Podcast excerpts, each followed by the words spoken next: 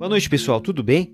Para a gente desmistificar o nosso futuro, a gente precisa é, escolher uma narrativa que vá nos ajudar a ir em busca das respostas melhores. E é isso que é o papel aqui dos inquietos.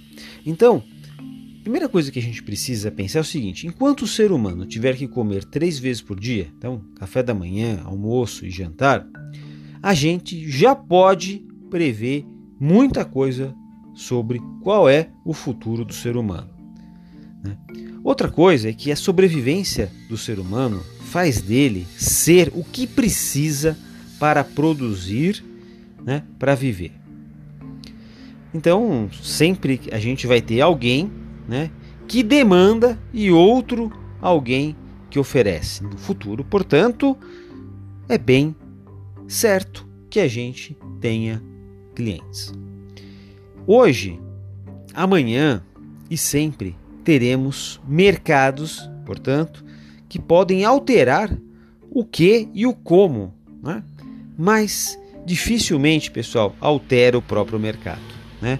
O que pode mudar no futuro é a quantidade e os tipos de demandas que afetam as respectivas ofertas.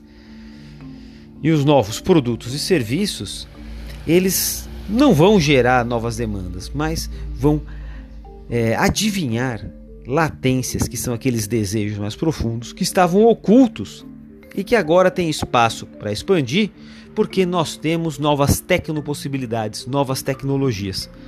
É por isso que a gente precisa de uma filosofia para a tecnologia, para ajudar a gente a entender melhor como atender o futuro cliente, né? Aliás, a demanda do futuro cliente.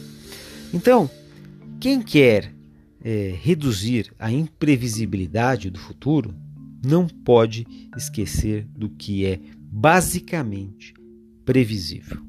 E é por isso que a história é uma boa ferramenta de apoio à criação de cenários futuros melhores. Se existem mudanças na sociedade que a gente não consegue entender, então é interessante que a gente é, olhe na prancheta dos historiadores. Se a gente tem a chegada de tecnologias que mudam radicalmente a nossa sociedade, isso pode não ser novo, pessoal. Às vezes é um erro de avaliação histórico que precisa ser corrigido. Então a gente vai olhar é, para o passado, como é que a gente nos relacionava com as tecnologias para que a gente possa entender melhor o futuro. Né? Então é, não há como querer olhar para frente se a gente continuar olhar para o passado do mesmo jeito a gente olhava. E que jeito pode ser diferente?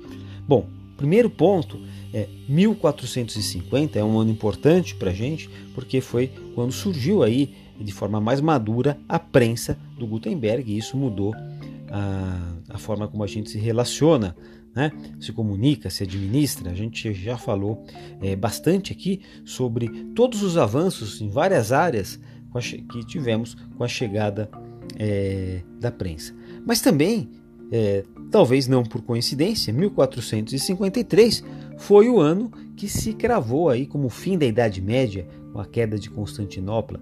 Então, se você olhar única e exclusivamente é, para o passado como um evento de calendário, você vai ficar muito míope, porque o primeiro passo para a gente fazer cenários é, mais competentes é a revisão dos paradigmas sobre a nossa própria história, como a gente se administrou, como a gente se comunicou, quais os impactos disso em vários setores da sociedade. Então é um olhar bem diferente né, do futuro que se está acostumado. Então o problema atual muitas vezes é a má avaliação. É, e justamente pela incapacidade, olha só pessoal, por incrível que pareça, de rever o passado. Porque a partir daí você consegue trabalhar com as forças que foram né, e que serão importantes para mudar a nossa história a, da sociedade humana.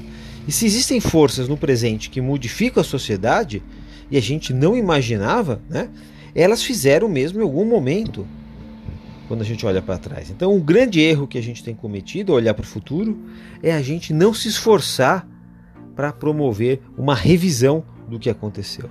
Então existe uma visão equivocada de como a história se move é, as pessoas aí, de modo geral, ignoram a, a força das tecnologias, em especial as de informação e de comunicação. Então, é, a gente não pode deixar de rever os equívocos de cenário do passado, porque senão a gente nunca vai conseguir ter uma visão mais eficaz de futuro. Acho que é por aí. Né? O futuro incerto demonstra que algo na história precisa ser revisto. E você, o que, que você diz? Um forte abraço. A gente vai se falando.